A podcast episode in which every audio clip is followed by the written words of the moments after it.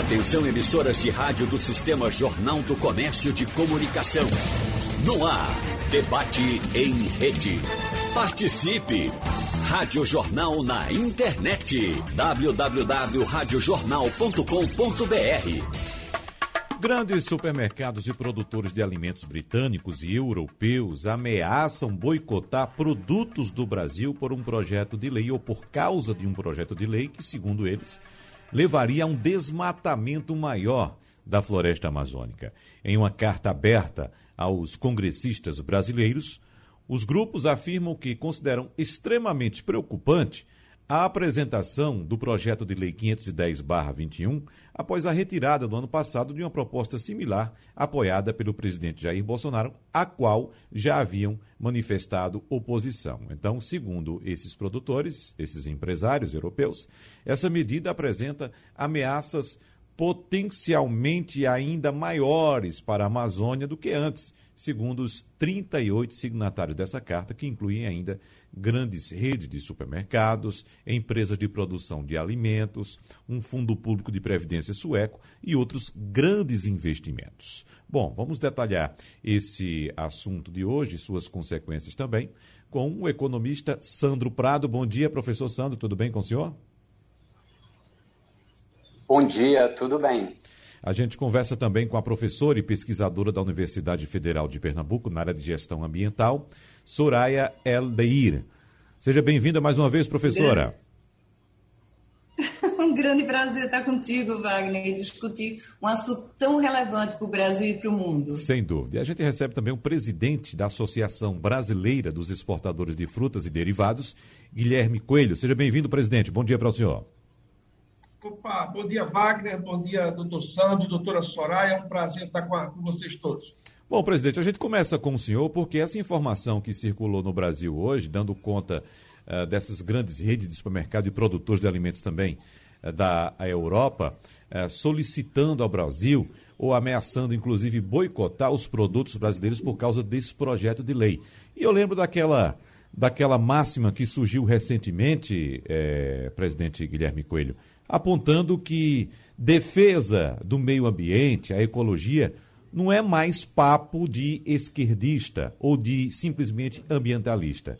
É também uma questão econômica. Como é que o senhor avalia esse momento? Olha, é, eu quero antes, é, Wagner, colocar para você alguns dados da exportação de frutas. É, se a gente pegar o ano de 2019, 2020, em relação ao ano de 2019, nós crescemos 3% em volume e 6% em dólar de exportações de frutas. Se a gente pegar agora os dados do primeiro trimestre deste ano, nós crescemos em exportação de frutas 14% em dólar e 7% em volume.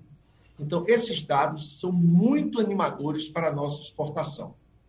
Dizer também, é, Wagner, que 70% das frutas exportadas do Brasil fazem parte de associados da Abrafrutas. E 75% de toda a fruta enviada ao Reino Unido, à Inglaterra e a o mercado comum europeu vai do Brasil. Então, essa questão dos supermercados é uma questão que não é recente, é antiga, e que isso também, além do, da necessidade, existe aí uma briga política e nós precisamos tirar isso de fora do nosso debate. O que eu quero dizer só é que todas as frutas que nós exportamos têm os certificados mais rígidos do mundo. Nós temos certificados de manuseio de alimentos, nós temos certificados de boas práticas sociais, nós temos certificados de meio ambiente. A grande maioria dos certificados são de empresas internacionais. Nós temos certificados de resíduo. Quando a gente vai colher uma manga, nós, 20 dias antes de colher, 20 dias, nós mandamos para São Paulo Vamos ver qual é a grade, o limite máximo de resíduo. E se não tiver de acordo, não vai, não viaja. E se viajar e chegar lá, eles fazem um novo teste e isso é incinerado.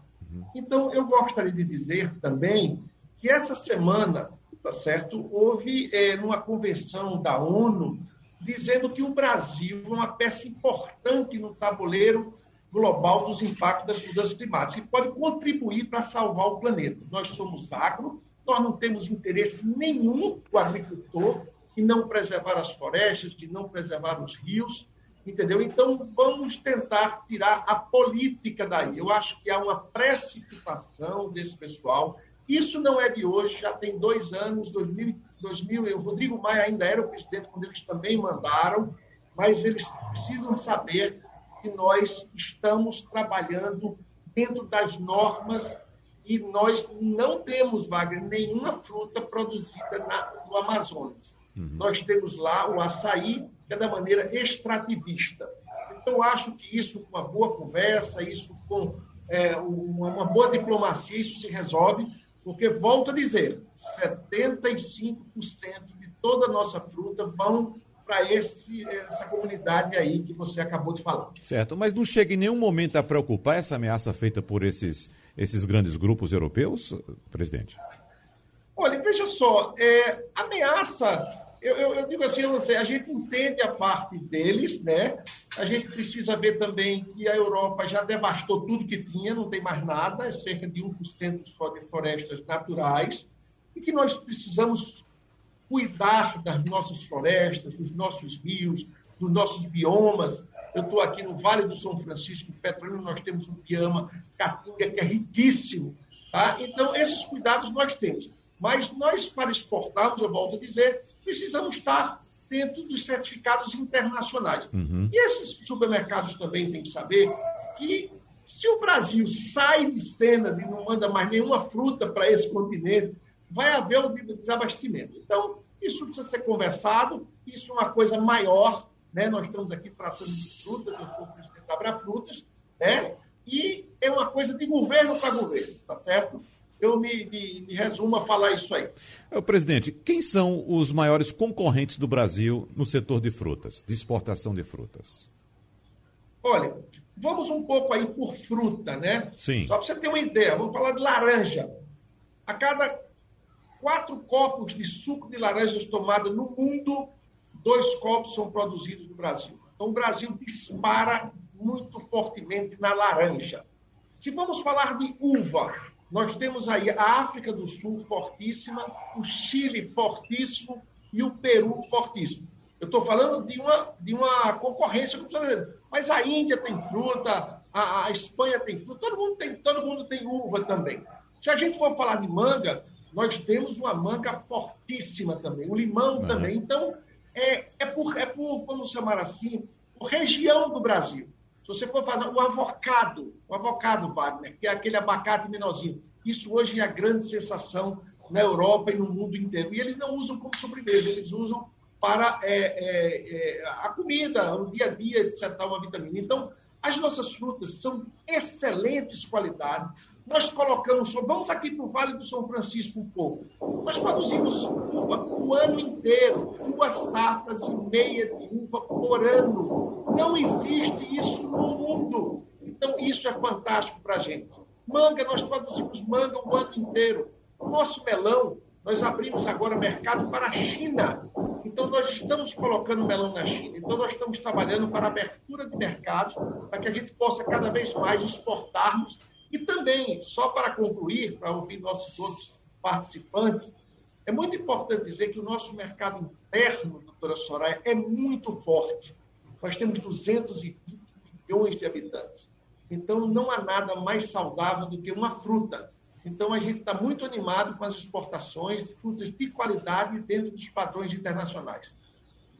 Professor Sandro Prado, qual a sua avaliação inicial a respeito desse assunto que a gente acaba de levantar? Bom dia, Wagner. Bom dia, bom dia doutora Soraya. Bom dia, senhor Guilherme. É, bom, a discussão ela está muito permeada na questão do bioma do Amazonas, né? Então nós não estamos discutindo necessariamente o que está acontecendo aqui na região de fruticultura irrigada aqui do estado de Pernambuco, que é muito importante indubitavelmente e que obviamente caso sanções caso, caso haja um boicote a produtos brasileiros, vai afetar indistintivamente qualquer produto. Mas o que acontece muito forte no Amazonas como um todo, na região amazônica, é principalmente a produção de soja, é a produção de carne bovina, é a nova fronteira agrícola, aonde os agricultores médios e grandes estão, digamos assim, enlouquecidos em ocupar essas áreas de terra. A gente sabe que o gado no Brasil é criado de forma extensiva, precisa muita terra. A soja no Brasil também precisa muita terra. E a região do centro-oeste, ela já está com uma especulação é, das terras muito alto, muito elevado. Então, onde é a nova fronteira agrícola brasileira? Infelizmente, na região amazônica, que é um bioma muito sensível, como com certeza doutora Soraya vai falar com muito mais propriedade. Então, embora hoje a gente tenha 33% do produto interno bruto, ou seja, um terço advindo da agropecuária, né, do nosso agrobusiness, que na verdade sempre foi assim, desde que a gente conhece de economia brasileira, a gente sabe que o Brasil é um grande país agroexportador, porém nós temos que cuidar do que é nosso, cuidar da nossa casa, ter sustentabilidade. Ou seja, precisamos aumentar a produção através do aumento da produtividade, não apenas de ocupação de novas terras, terras indígenas, terras públicas através da grilagem, que isso acaba regularizando fundiariamente com essa nova PL. Então, a MP 910 de 2019, que já foi colocado pelo governo Bolsonaro, ela ficou 120 dias, ninguém votou, e a gente já sabe que é hábito desse governo insistir, reeditar, mudar, e ela vem, inclusive, um pouco mais turbinada.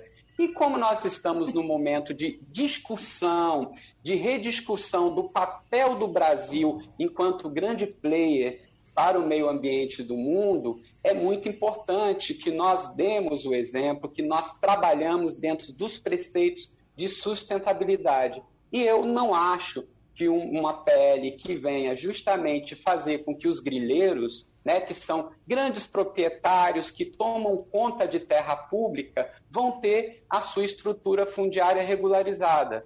Então, eu acho que não é o caminho você passar a terra pública da União para fazendeiros na Amazônia, porque isso traz um prejuízo enorme, não só para o Brasil, mas para todo o mundo, por causa das questões climáticas tão discutidas que o Brasil, aí com a Rio 92, com a Rio mais 20, foi o precursor. A gente fazia um papel muito importante na conservação ambiental do mundo. Então, a economia ela precisa crescer, nós precisamos aumentar as nossas exportações, mas com sustentabilidade, com práticas de manejo de forma racional e não através da ocupação das grandes áreas. Acontece que a gente sabe que hoje o produto mais exportado no Brasil é a soja.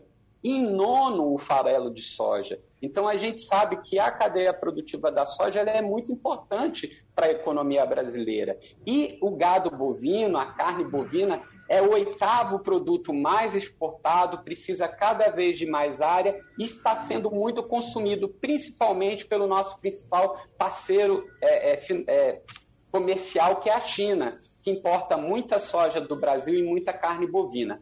Como as instituições na Europa estão muito mais desenvolvidas do que a chinesa, obviamente, e que do Brasil, é a sociedade organizada que está agora pleiteando boicotar produtos brasileiros devido aí à possibilidade da aprovação da PL 510. Então é um momento de muita reflexão, principalmente para a gente saber que tipo de desenvolvimento nós queremos para a nossa nação, que sem dúvida alguma continua sendo o celeiro do mundo, não só para os brasileiros, mas a gente tem um papel fundamental na exportação, como bem colocou é, o Guilherme Coelho principalmente aí na fruticultura, né, numa área que é irrigada, numa área que a gente já tem um manejo, mas infelizmente esses padrões de qualidade e sustentabilidade não se refletem numa terra de ninguém, que são os estados aonde está localizada a nossa Amazônia, Wagner. Por onde a senhora começa a sua explanação, professora Soraya Odeir? Pois é, você veja que a questão tem uma complexidade muito interessante. Se você olha a questão econômica para fora, exportação, eu concordo integralmente que a agricultura é fundamental para o Brasil, porque tem um grande peso. Nós aí recebemos né, da China, por causa das exportações, 63 bilhões por ano, Estados Unidos 29. Então a gente tem aí uma carteira de clientes para exportação muito interessante que gera divisas. Do outro lado, a gente olha internamente o que é que está na sua mesa, no seu café da manhã, Wagner? Quando você olha o que você come todo dia, cerca de 87% vem da agricultura familiar. Então já começa uma discussão política, não política partidária. Uhum. O que nós queremos? Olhar para fora ou nós queremos olhar para dentro e fortalecer as maneiras sustentáveis de produção? Mas uma outra questão que a gente tem que olhar, olhando só a economia por enquanto, é que a cada um milhão de reais, a gente também emite 692 toneladas de gás carbônico. Então, o discurso de dizer, ah, mas a nossa commodity é muito interessante, né? A nossa planilha aí de, de exportação que está toda em cima de commodities, mas qual é o preço que o Brasil e o mundo estão pagando por causa desse tipo de composição. E outra coisa bem interessante é que a gente exporta né, toneladas e toneladas de, de, frutas in natura e a gente importa uma caixinha de inteligência, muitas vezes inteiramente desmaterializada, chamado software. Então, o que se quer do Brasil é exportar água, sol, poluir rios, degradar o solo, né, ter trabalho subemprego e muitas vezes a, o agrobusiness não é a forma mais inteligente de gerar emprego para dentro, você gera, sem dúvida, muito trabalho em relação ao maquinário, mas quando você está falando de mão de obra, da, da visão rural, isso é completamente esquecido. Ou você quer olhar para o país e gerar um desenvolvimento sustentável. E quando a gente joga isso para a Amazônia, aí vira um desastre completo que é muito bem dito, é a nova fronteira, então está se empurrando cada vez mais a floresta, está tá se desvastando para tirar inicialmente madeira, depois se coloca ou soja ou pasto, e aí lentamente a gente está perdendo um dos maiores centros de biodiversidade, que é extremamente relevante, relevante para dentro, porque todas as chuvas né, que estão ali no centro-oeste são diretamente vinculadas aos rios flutuantes que vêm da Amazônia. Então, é uma decisão política. Qual é a política que queremos adotar? Melhorar a qualidade de vida, melhorar a qualidade ambiental do país ou exportar absolutamente tudo e ficar com peso da degradação ambiental? É uma decisão política, sem dúvida alguma. Muito bem.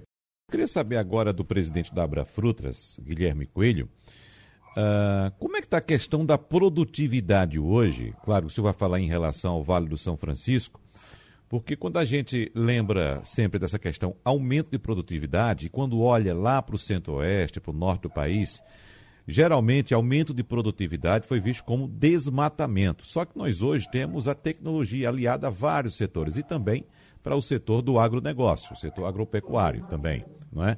Então, como é possível hoje pelas ferramentas que se dispõem, presidente, aumentar a produtividade e, ao mesmo tempo, garantir a preservação ambiental ou até mesmo produzir mais em um espaço menor? É, Wagner, as, as tecnologias estão fantásticas na agricultura. É uma coisa impressionante. Você vai para a agricultura 4.0 que a conversa da máquina com o homem, a máquina, de, vamos chamar assim, a máquina agrícola, o homem e as tecnologias de informação. Nesse relatório da ONU, que eu acabei de citar, ele diz o seguinte: o relatório destaca que a produtividade brasileira aumentou 386% e a área agrícola apenas 83%. Então, isso é um relatório da ONU, não sei o que estou dizendo, e eu já estou saindo do meu tema, porque eu sou fruticultura, isso está falando uhum. de tudo, tá certo? certo? O que eu gostaria de dizer é que nessa pandemia, o agro não parou. Veja os números, Wagner, que eu disse a você, tanto no ano passado como no primeiro trimestre, que nós estamos continuando a exportar. Mas é muito importante dizer que o Brasil é o terceiro maior produtor de frutas do mundo, mas é apenas o vigésimo terceiro exportador. Então, de fato, no, as nossas frutas ficam dentro do Brasil, porque é muito grande. Nós ainda precisamos, e a audiência de vocês é fantástica, aumentar o nosso consumo per capita fruta. Nós temos só 50 quilos de fruta habitante ano. A ONU recomenda cerca de, 500, de 150, então é muito pouco ainda. Agora, o mais importante que eu gostaria de dizer a todos vocês, a fruticultura ela se destaca na geração de empregos. Você veja, essa, a nossa Abrafrutas é uma associação brasileira. Eu aqui coloquei alguns dados e algumas coisas daqui do Vale do São Francisco, que nós estamos em Pernambuco. Mas nós temos a maçã, o avocado, o melão, todas essas frutas, o limão do Brasil, nós estamos na Abrafruta. Então, o que nós queremos dizer a você, por exemplo, vamos aqui voltar mais uma vez para o nosso semiárido. Veja que coisa maravilhosa o nível de geração de empregos. Olha, 7 hectares de uva, 7 hectares de uva gera emprego igual a mil, mil hectares de soja. Você veja que fantástico nós temos na nossa fruticultura gerando emprego. Se você vai para a uva, doutora Soraya, 65% da mão de obra da uva é mulher. Que é mulher que tem a delicadeza de pegar no caixa, embalar, botar na caixa. Então, isso é fantástico, tá certo? Então, o que nós estamos querendo é cada vez mais abrir novos mercados. Porque eu já disse e fica aqui pontuado de que, de que a maioria das nossas frutas ficam aqui, tá bom? E nós estamos trabalhando para abrir. Por exemplo, a próxima fruta que a gente está tentando abrir para a China é a uva. Abrimos o melão. Então, tudo isso significa divisas, significa recursos chegando aqui. E agora, o nosso agricultor está cada vez mais na fruticultura ligado. Vamos imaginar aqui rapidinho, Wagner, quando começou a pandemia. Nós, o mundo ficou atordoado. Mas, por exemplo, veja só, nós já temos o nosso pessoal, os nossos colaboradores rurais, que trabalham nos packing house. Então, eles acostumam usar a touca, o avental, eles lavam a mão de duas em duas horas. Então, quando você diz, olha, preciso usar máscara, como ele tem a certificação, ele já sabe as regras, não pode ter contaminação cruzada. Rapidamente ele já pegou isso. Precisa dar uma distância entre as pessoas no refeitório. Eles entendem isso, porque nós somos certificados para podermos exportar. Então, eu gostaria de dizer que a sustentabilidade é o que nós queremos, é o que nós fazemos. Só para você ter uma ideia, Wagner, quando esses projetos de irrigação do Brasil inteiro começaram lá atrás, estou falando de 50 anos atrás, tudo era uma chamada microaspersão. Eram uns aspersores enormes, molhando as plantas todas Hoje nós chegamos aqui e nós temos a chamada gotejamento. É o uso racional da água. É aquela gotinha da água caindo ali o dia todo, ou microaspersão. Então, o que eu creio é que nós estamos fazendo uma, uma fruticultura sustentável, responsável, está entendendo? Para que nós possamos cada vez mais gerar emprego e renda, e muitas vezes em regiões que são muito necessitadas. É. Agora, professor Sandro Prado, para a gente é, observar e pontuar também como essa questão é complicada, né? Tem tantos, tem tantas nuances, porque quando a gente começa a discutir a questão, a questão da tecnologia no agronegócio, e, e, mostrando que a tecnologia pode ser um aliado da preservação ambiental, como eu disse agora há pouco. É possível hoje, no caso da soja, produzir até mais em espaços menores, ou seja, utilizando menos terra. Aí vem outra corrente e diz: é, mas o aumento da tecnologia diminui a quantidade de emprego. Claro que eu estou separando aqui o que falou aí o presidente Guilherme Coelho, que na fruticultura ainda é muito utilizada a questão do trabalho manual, a presença humana na produção.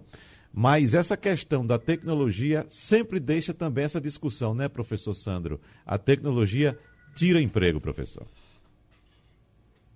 Sem dúvida, Wagner. E quando a gente faz assim incursões pelo interior do estado de Goiás, Tocantins, ali no Centro-Oeste, e faz uma visita a essas empresas rurais, a gente fica realmente assim abestalhado de ver como a tecnologia no setor agrícola ela está intensa. E como bem dito é, por, pelo senhor Guilherme, é, você vê que a cada um hectare, né, de, de, de perdão, a cada sete, sete hectares de uva a gente emprega uma pessoa, mas a cada mil hectares de soja a gente gera um emprego. E não estamos falando do emprego Opa, travou um pouco. É daqueles operadores de máquina, né? São pessoas aí que estão que demandam um outro característica de trabalho. E justamente essa questão é que a gente vem discutindo há muito tempo dentro do desenvolvimento rural sustentável. O aumento da produção por si só, ele é possível através do aumento do uso dos recursos, como aumento da terra. Quando a gente fala na produtividade, é a gente produzir mais usando menos recursos na mesma quantidade de terra.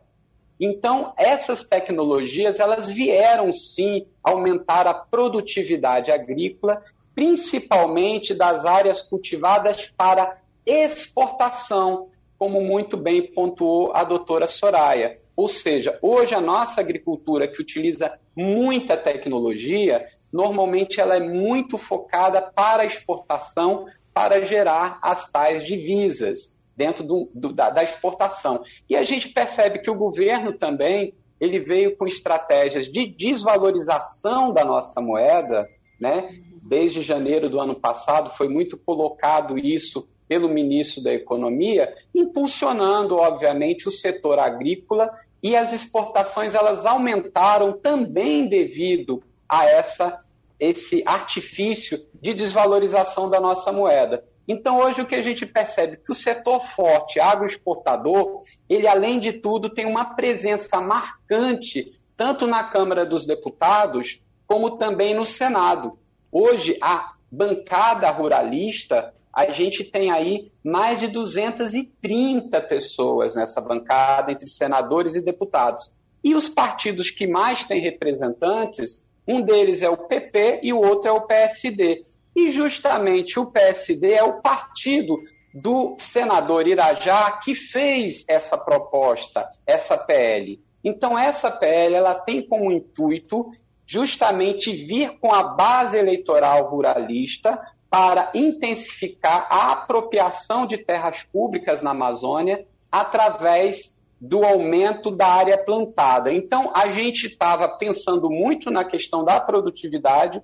Uma das coisas que eles conseguiram logo no início do ano passado foi justamente os agrotóxicos, a liberação de agrotóxicos, porque isso diminui o custo de produção por hectare, porém, tanto os brasileiros como as pessoas de outros países vão estar consumindo um alimento não de qualidade, como a gente caracteriza. Então, nós temos tanta tecnologia hoje para produção limpa e saudável. A gente tem, por exemplo, aqui o CERTA, aqui no interior do estado, que transfere esse tipo de tecnologia. A Europa já está tendo cuidado com alimentos de qualidade, alimentos orgânicos. E, como bem também colocado é, por Guilherme, o que, que tem acontecido? No Brasil, a gente tem uma estratégia enfática de marketing para que as pessoas consumam produtos industrializados, produtos processados, ao invés da gente estar tá consumindo as nossas frutas, que são tão demandadas na Europa, tão queridas e têm um valor lá exorbitante. Eu tive por lá uma época e uma banana custava um euro.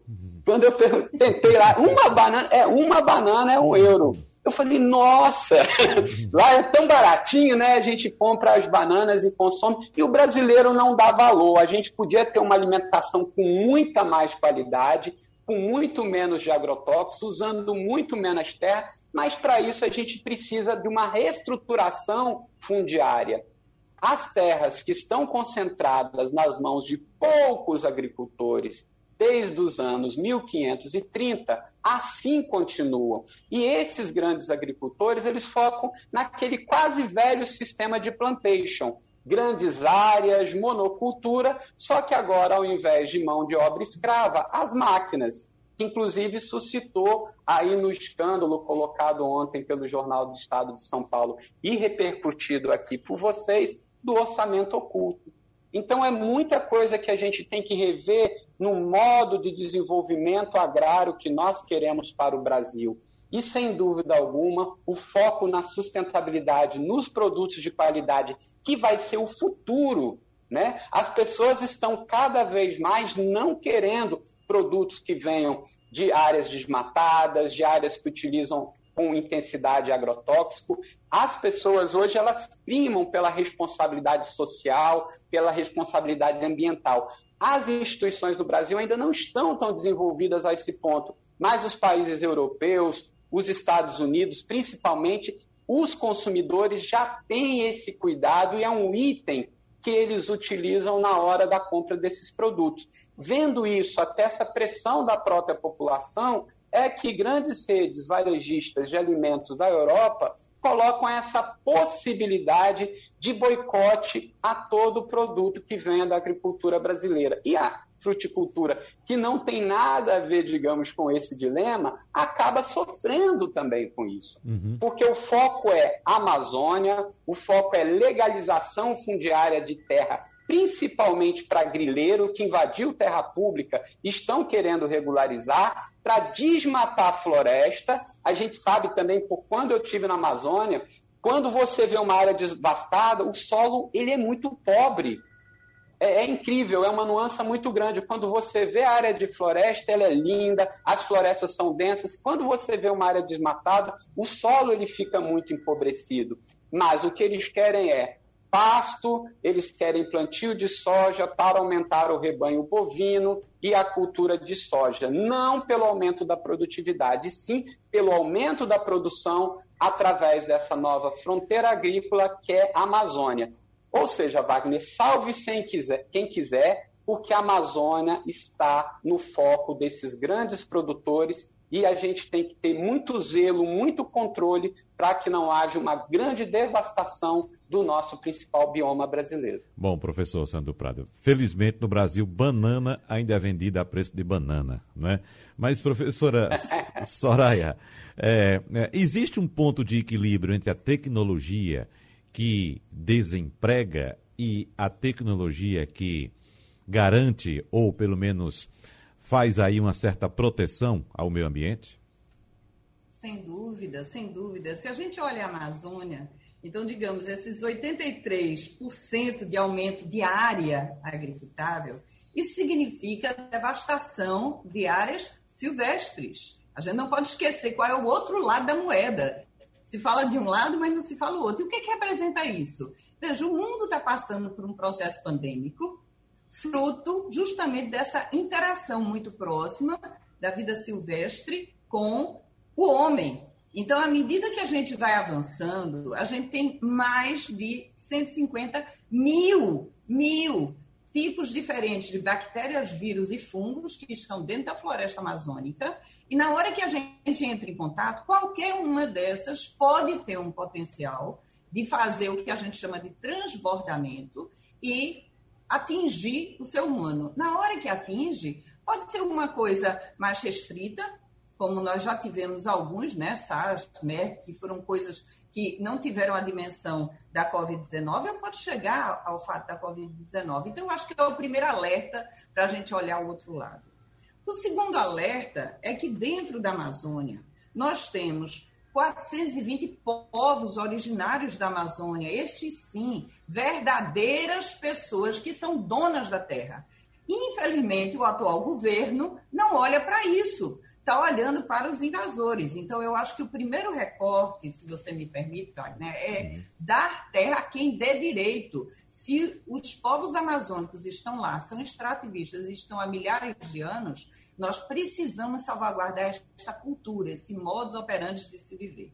A segunda coisa é a questão da agricultura familiar. Então, nós temos um potencial enorme de agricultores familiares que estão sendo esmagados pelo agrobusiness porque, infelizmente, a agricultura tradicional, mecanicista, mecanizada, ela vai destruindo não só terras, não só florestas, não só animais, mas vida de pessoas. Vai retirando o homem da sua terra. Então, se a gente olha para toda a prática agroecológica, que está bastante difundida, mas muito pouco apoiada, já seria uma saída. Só que, para isso, novamente, precisamos discutir política, política pública, não política partidária, mas política pública. O que queremos do Brasil, o que queremos para os brasileiros. É este o foco. Temos tecnologia, sim, para resolver isto, mas, infelizmente, a decisão política das elites não é para olhar para a agricultura familiar, muito menos para a conservação ambiental. Queria saber agora do presidente da Abrafrutas, Guilherme Coelho, se ele tem algum complemento ou algum contraponto em relação ao que foi colocado pelo professor Sandra pra, Sandro Prado e também pela professora Soraya Eldeir no bloco anterior.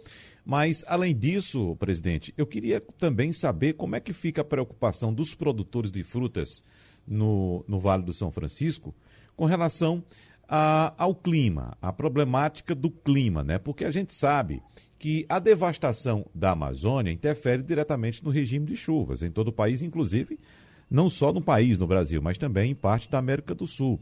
E a gente sabe da dependência do produtor, principalmente na região Nordeste, do regime de chuvas. Existe uma preocupação específica com isso ou não?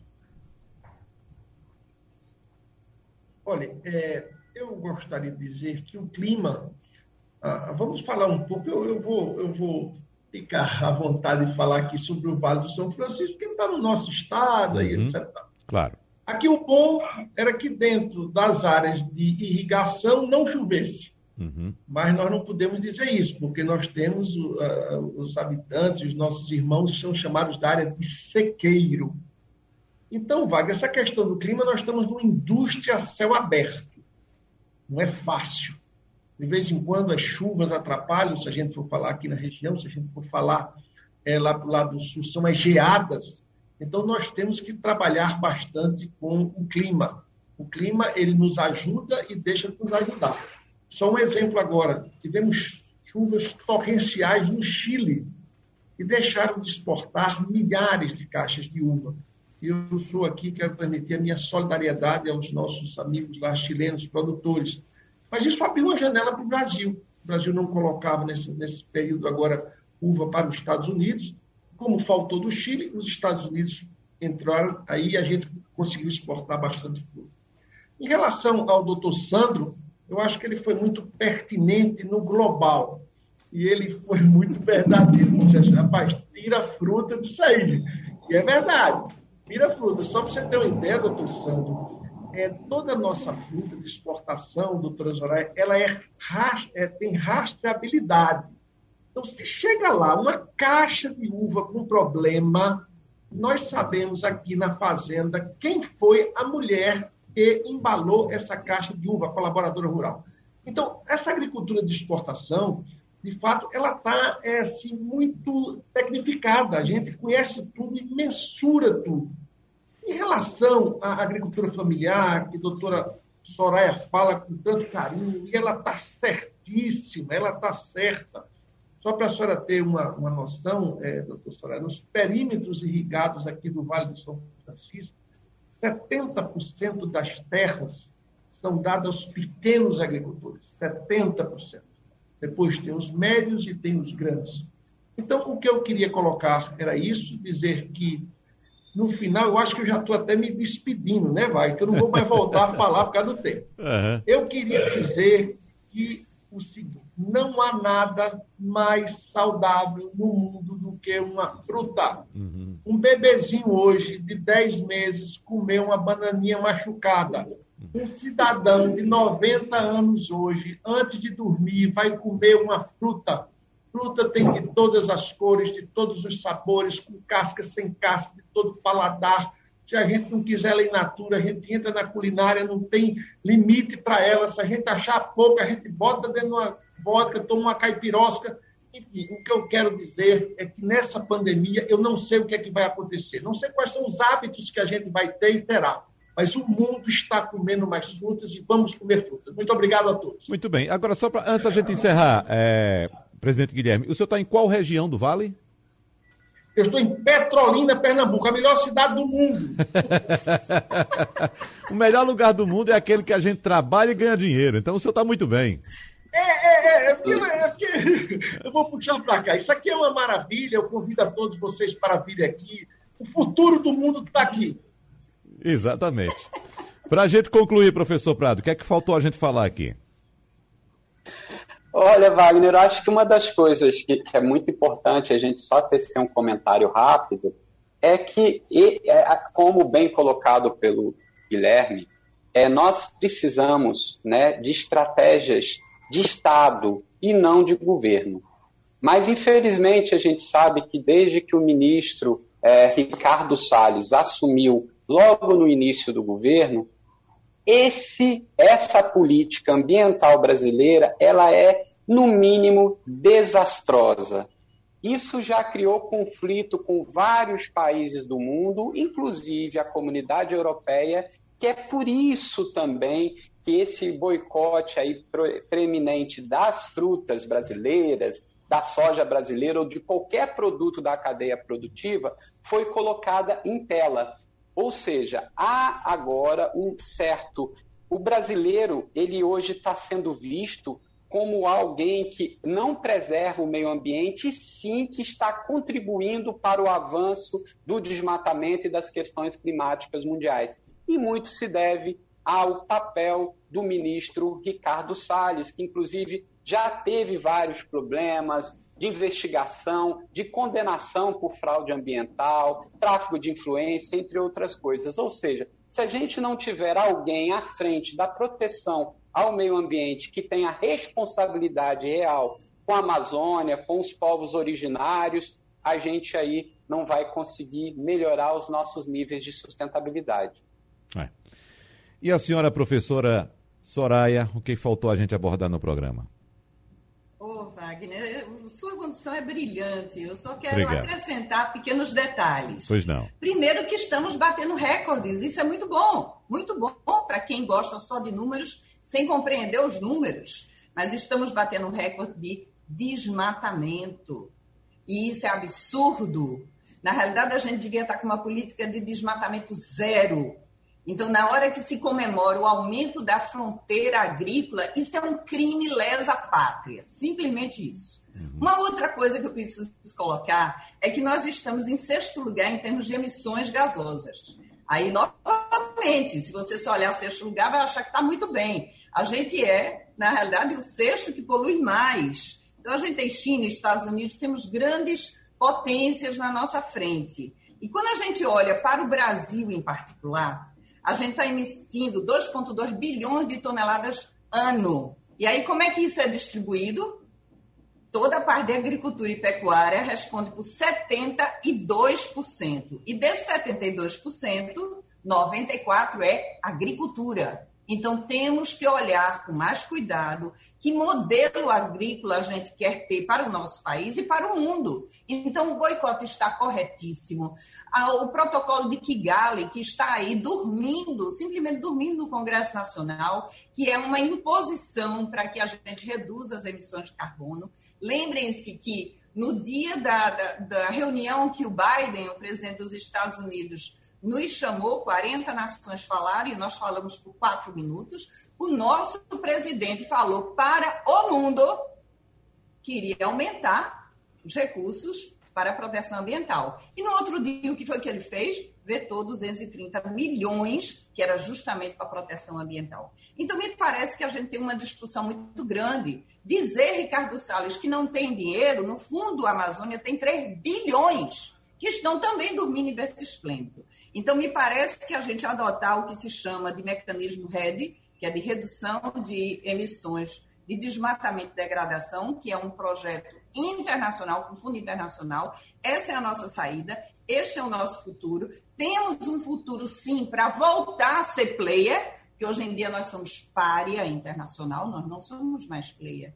É muito estranho ver um país que fez a ECO 92, a Rio mais 10, Rio mais 20, e hoje em dia é excluído das discussões e ridicularizado. Imagine como a gente se sente quando tem essa visão internacional. Então, eu quero crer que a gente precisa reverter esse processo e tenho certeza que o trabalho que a Rádio Jornal, que a mídia faz, especialmente você, Wagner, muita gratidão a você, que dá voz, que dá vez a todos os setores falarem, para que a gente leve à sociedade essa múltipla visão para a sociedade tomar a sua decisão. Eu só quero reforçar aquela frase que eu proferi aqui no começo do programa, professora Soraya, de que proteção ambiental não é mais papo de esquerdista ou de ambientalista. É uma questão também econômica. Acredito que a senhora concorda com essa frase. Sem dúvida alguma. É de gente inteligente que está olhando para o futuro. e vocês estão olhando para o futuro. Infelizmente, tem pessoas que olham pelo retrovisor apenas. Então, vamos olhar para o futuro, vamos compreender a sustentabilidade, porque esse é um dever de todos nós. Desde a hora que você come, desde a hora que você compra até a hora que você descarta. As suas decisões fazem um planeta melhor ou pior. Qual é a sua decisão? Muito obrigado. Nós agradecemos mais uma vez, então, ao economista Sandro Prado, ao presidente da Associação Brasileira dos Exportadores de Frutas e Derivados, Guilherme Coelho, e à professora e pesquisadora da Universidade Federal Rural de Pernambuco, na área de gestão ambiental, também coordenadora do Grupo de Pesquisa Gestão Ambiental de Pernambuco, Soraya Eldei. Sugestão ou comentário sobre o programa que você acaba de ouvir, envie para o e-mail ouvinte@radiojornal.com.br ou para o endereço Rua do Lima 250, Santo Amaro, Recife, Pernambuco.